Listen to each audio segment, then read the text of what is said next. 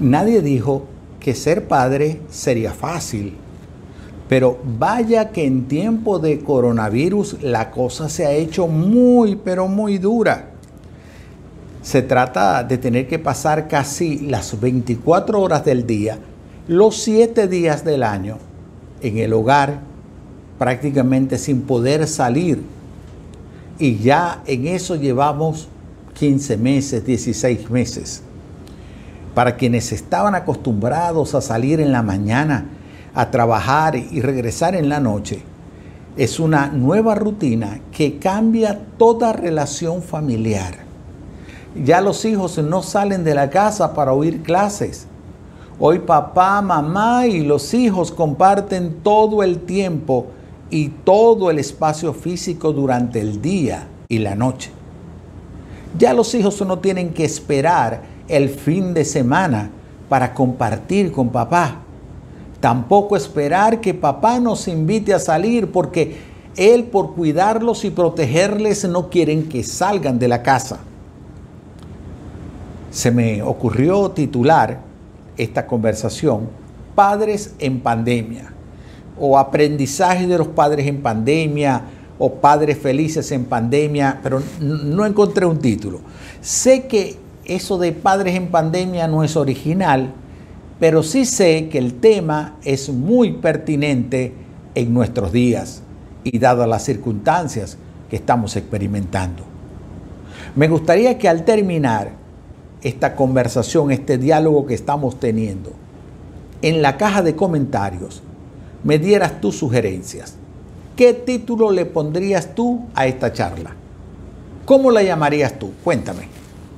No escribas todavía tu recomendación, tu sugerencia. Espera al final, pero no olvides hacerlo porque para mí tus inquietudes son muy importantes. Esta pandemia, a mi modo de ver, nos ha dejado tres enseñanzas fundamentales como padres. Tres enseñanzas, pero trascendentes, que como padres debemos apropiarnos para nuestra vida y la vida familiar. La primera cosa que la pandemia nos ha enseñado como padres es quién es el verdadero dueño de los hijos. ¿Quién es el verdadero dueño de los hijos? Evidentemente que esta pregunta no nos las podíamos hacer en el 2019 porque todos dirían, mis hijos me pertenecen. No pocas veces los padres han dicho, mientras que yo sea el jefe de esta casa, mientras que tú vivas aquí, tú vas a hacer lo que yo diga. Pero ahora se nos ha planteado la perspectiva diferente.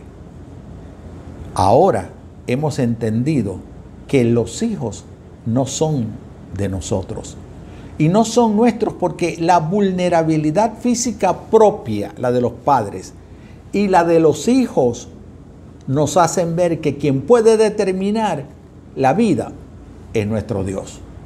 Entonces Dios es la persona que es el dueño de los hijos. Es que ya no nos sorprende que unos hijos pierdan a sus padres en cuestión de días. También es común que los padres puedan ver fallecer a uno o varios de sus hijos en cuestión de pocos días. Los hijos son propiedad de Dios. Él los da a los padres como un regalo, como una recompensa. Por lo menos esa es la idea que está en la mente del autor del Salmo 127, que enseña que el Señor es el centro de la familia, que el Señor es el centro de la ciudad. Se dice que si Dios no construye la casa, es inútil el esfuerzo. Y si el Señor no cuida la ciudad, los vigilantes están de más. Cuando la familia y la ciudad están en manos de Dios, entonces está en las mejores manos. Dios debe ser el constructor y el protector de tu familia. Debe ser el guardador de la ciudad, tal como lo dijo Salomón en ese Salmo 127. En ese mismo Salmo, el escritor sagrado afirma que los hijos son un regalo del Señor son una recompensa de su parte. Mira cómo dice el Salmo 127.3. Los hijos son un regalo del Señor, son una recompensa de su parte. El sabio Salomón es el autor de este salmo. Ahora, cuando vemos en perspectiva lo que Salomón dice, los hijos son un regalo de Dios para los padres. Los hijos son una recompensa de Dios. Entonces nuestra perspectiva, la manera de relacionarnos con ellos, tiene que cambiar. Porque es que ya no son solamente tus hijos, sino que son un regalo que Dios te ha dado. Así que debes ver a tus hijos no como una carga, no es una boca más que mantener, no es alguien que no pedimos o no planificamos y por eso llegó. Tu único hijo o tu décimo hijo son un regalo de Dios para ti.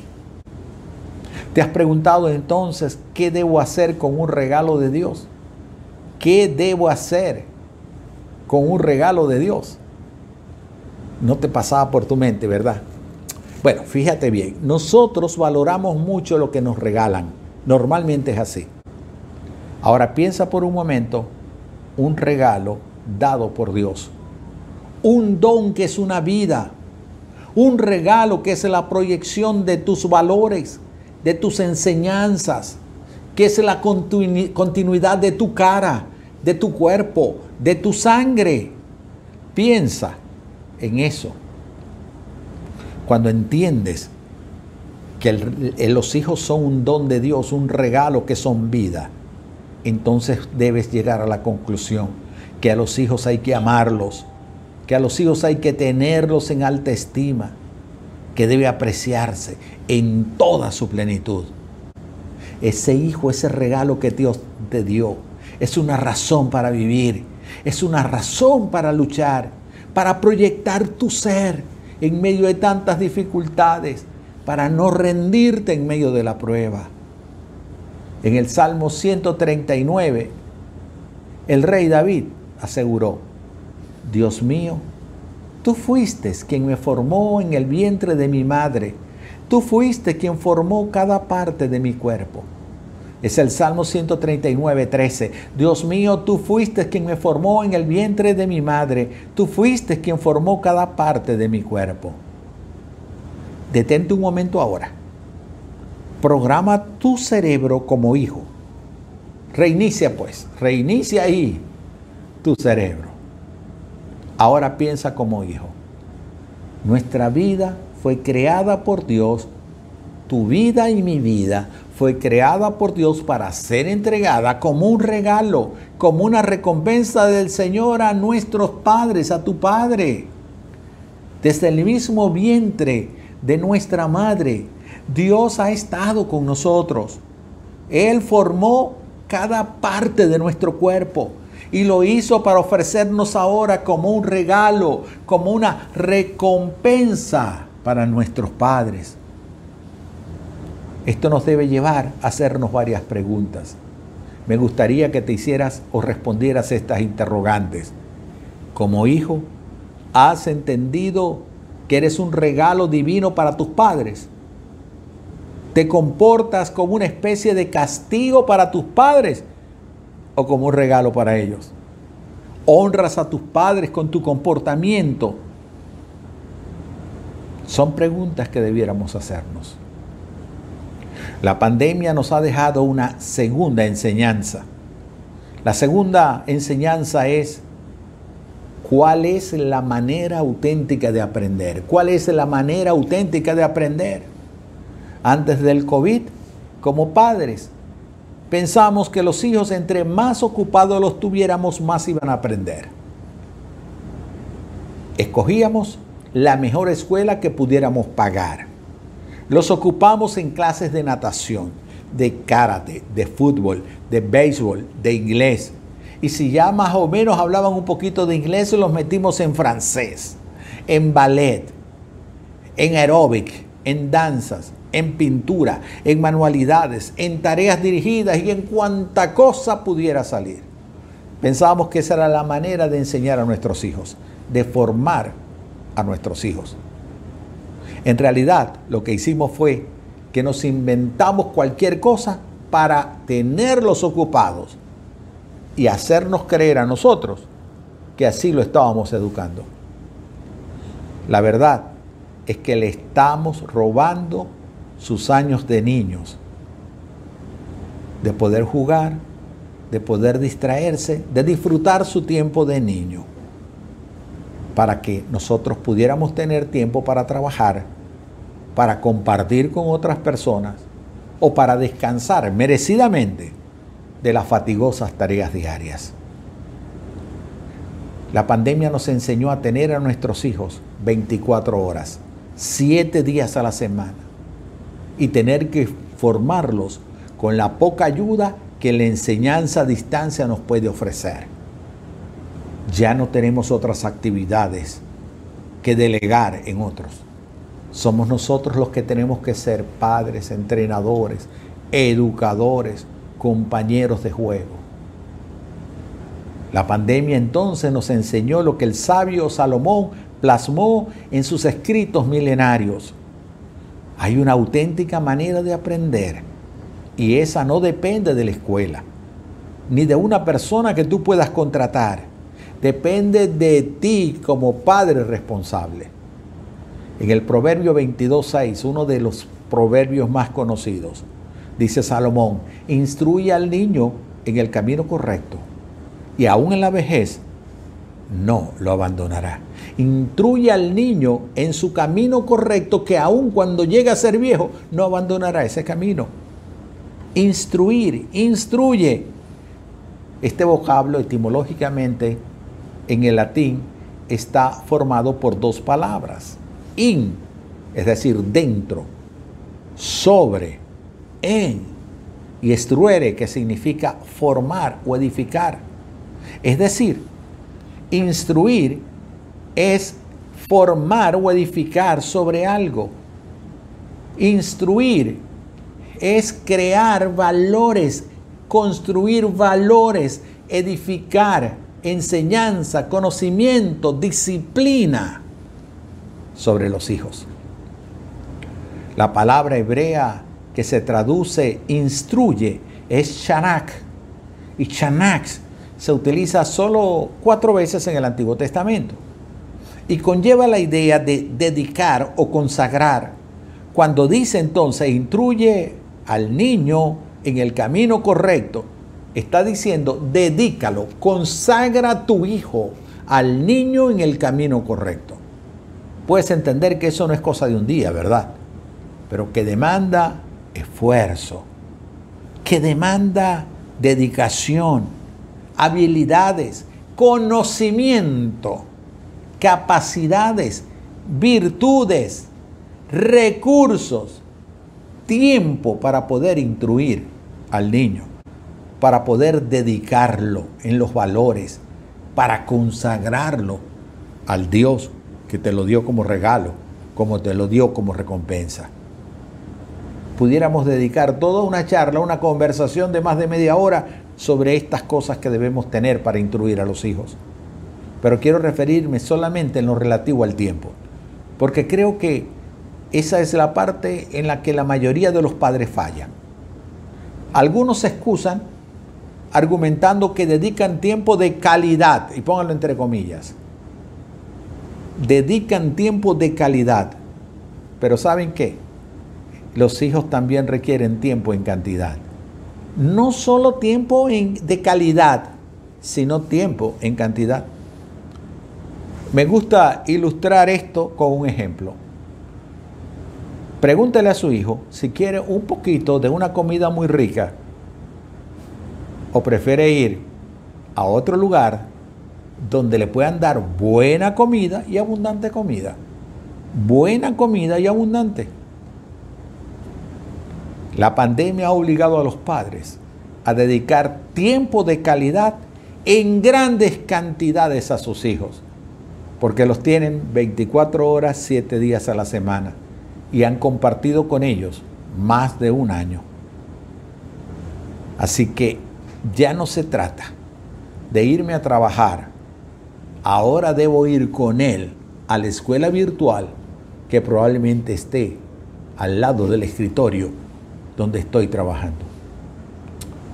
¿Cómo podemos entonces instruirlos si pasamos todo el día con ellos? ¿De qué manera le podemos dar instrucción? Porque me dices, tengo que trabajar de igual manera, tengo que cumplir todas unas tareas, en muchos casos tendré que salir a comprar el alimento, o si no te quieres exponer, lo ordenas para que en delivery o, por compras a domicilio te lo lleven a tu casa. ¿Cómo puedes instruirlo? Si él va a pasar 24 horas al día contigo. Creo que el modelaje es la respuesta. Los hijos aprenden más por el modelaje que por el castigo o por las instrucciones que se puedan determinar. En esta casa las cosas se van a hacer así. Déjame decirte que pudiera funcionar un tiempo, pero no va a funcionar siempre. Lo que va a funcionar es el modelaje, es el ejemplo. Ellos van a ver cómo te relacionas con tu esposa. Ellos van a ver cómo te relacionas con tus compañeros de trabajo o con tus clientes. De esa manera ellos luego se van a relacionar ellos apreciarán todo lo que tú le pides que hagan si ven que tú lo haces. Es importante dar el ejemplo. No le podemos pedir a ellos que ayuden a su mamá en los quehaceres del hogar si nosotros no lo hacemos. No le podemos pedir a ellos que sean responsables si no somos responsables.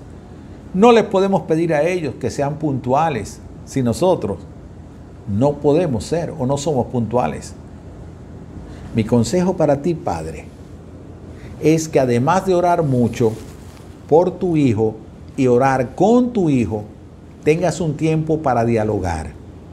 Habla más con él. Que cada manifestación negativa de su conducta sea una oportunidad para hablar con él, para hacerle ver dónde estuvo la falla, por qué actuó de manera equivocada ¿Por qué merece una disciplina por lo que hizo? ¿Qué beneficios tiene para él esa disciplina? ¿O qué beneficio tiene para él el no volver a repetir esa conducta? Hablar con los hijos es una manera de poder aprovechar el tiempo. Modela la vida de tus hijos con tu ejemplo. Dice el Proverbios en el capítulo 1, el versículo 5 el que es sabio e inteligente los escucha y adquiere así más sabiduría y experiencia. El que es sabio e inteligente escucha a los hijos y adquiere así más sabiduría y experiencia. Con escuchando a los hijos, conversando con nuestros hijos, adquirimos sabiduría, adquirimos experiencia. Aquí el proverbio está hablando de dedicarle tiempo a los hijos para formar su carácter. Escuchar a los hijos valorar sus miedos y tristezas, potenciar sus fortalezas, compartir tiempo para hablar, para escucharlos. Eso será importante en la instrucción que debemos darle a ellos. Debemos conocer cuáles son sus sueños, cuáles son sus aspiraciones. Los padres podemos ser sensibles a las emociones de nuestras hijas no solo de los hijos varones, también de las hembras. Nosotros podemos ser sensibles a ellas. Le escuché decir a una psicóloga cristiana que había atendido a una joven de 21 años porque tenía diferencias o conflictos con sus padres. La joven le dijo que su mamá era crítica negativa, que ella se podía comunicar mejor con su papá porque él sí le escuchaba y él le respondía a sus planteamientos con preguntas que la ponían a ella a pensar. Un padre relacionándose afectiva y racionalmente con una hija. Algunas semanas atrás me visitó alguien para compartir conmigo una carga familiar que tenía. Quería hablar con su pastor para descargarse de esa situación familiar. Me contentó mucho cuando él me dijo lo que su hija de 15 años quería hacer, cuáles eran sus sueños, cuál eran su meta. Y yo dije, qué bien. Un padre que le da a la hija la confianza para contarle sus sueños. Un padre que le da a la hija la posibilidad de hablar y de compartir sus metas y sus deseos. Un padre que le da la posibilidad de abrir su corazón a una hija. Estos son dos ejemplos de cómo los padres podemos instruir a nuestros hijos, varones o hembras. Y la manera es escuchándolos atentamente. Yo creo que es una mentira que los varones son del padre y las hembras son de la madre. Ciertamente la figura varonil del hogar debe ser el padre, debe ser la autoridad del padre. Ciertamente la figura femenina de la casa es la madre. Pero en la instrucción, en la formación de los hijos, varones y hembras necesitan ser instruidos por su padre, formados por su madre. Ambos trabajar en equipo. La tercera enseñanza que yo creo que nos ha dejado la pandemia como padres es mostrarnos las prioridades reales de la vida. ¿Cuáles son esas prioridades reales de la vida? Porque es que las teníamos equivocadas. Nos dimos cuenta que en tan solo horas podíamos estar en una cama y a los pocos días en una UCI y luego estar en la eternidad. La pandemia nos cambió las prioridades como padres, no las cambió como hijos, como vecinos, como seres sociales. Nos dimos cuenta que era muy importante el no contagiarnos y el no contagiar a las demás personas. Nos dimos cuenta que más que permitir el disfrute de nuestros hijos un rato, era importante guardarlos en vida y salud. Que más que pudieran adquirir un conocimiento, eran importante que estuvieran sanos y vivos después de esta pandemia. Así que ya la prioridad no es que los hijos aprendan otro idioma si tienen que exponerse a un contagio, o que aprendan música o ballet o un deporte. Ya las prioridades son otras. ¿Cuáles son esas prioridades? A la luz de la palabra de Dios, nuestras prioridades tienen que ser hacer sabios a los hijos. Eso es más importante que todo el conocimiento que le podamos transferir. Ellos pueden adquirir cualquier conocimiento solamente escribiendo tres palabras en Google. Pero la sabiduría, el ser sabios, ¿cómo lo pueden recibir?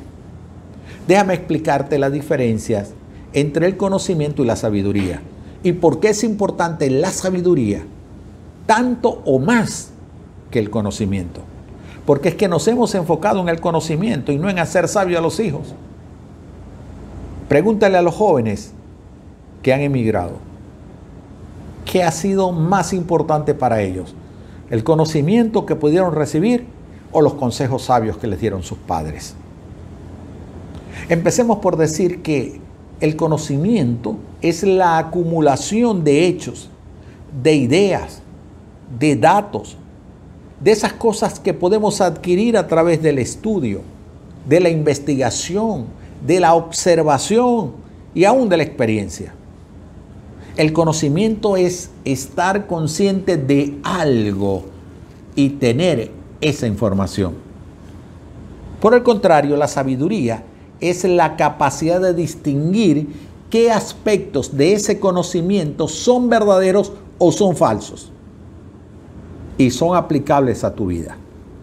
Es la habilidad para usar este conocimiento. Por ejemplo, tú puedes recibir mucho conocimiento sobre el COVID a través de las cadenas de WhatsApp. Pero la sabiduría es saber o conocer cuándo es verdad o cuándo es mentira. Esa es la diferencia entre el conocimiento y la sabiduría.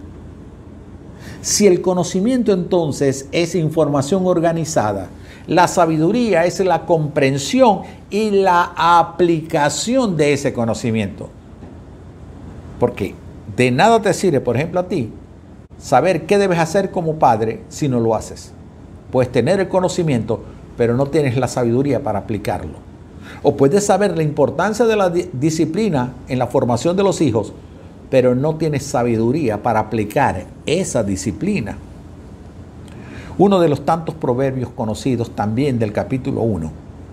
Pero ahora en el versículo 7 es el que dice, el temor del Señor es la base del verdadero conocimiento. Pero los necios desprecian la sabiduría y la disciplina.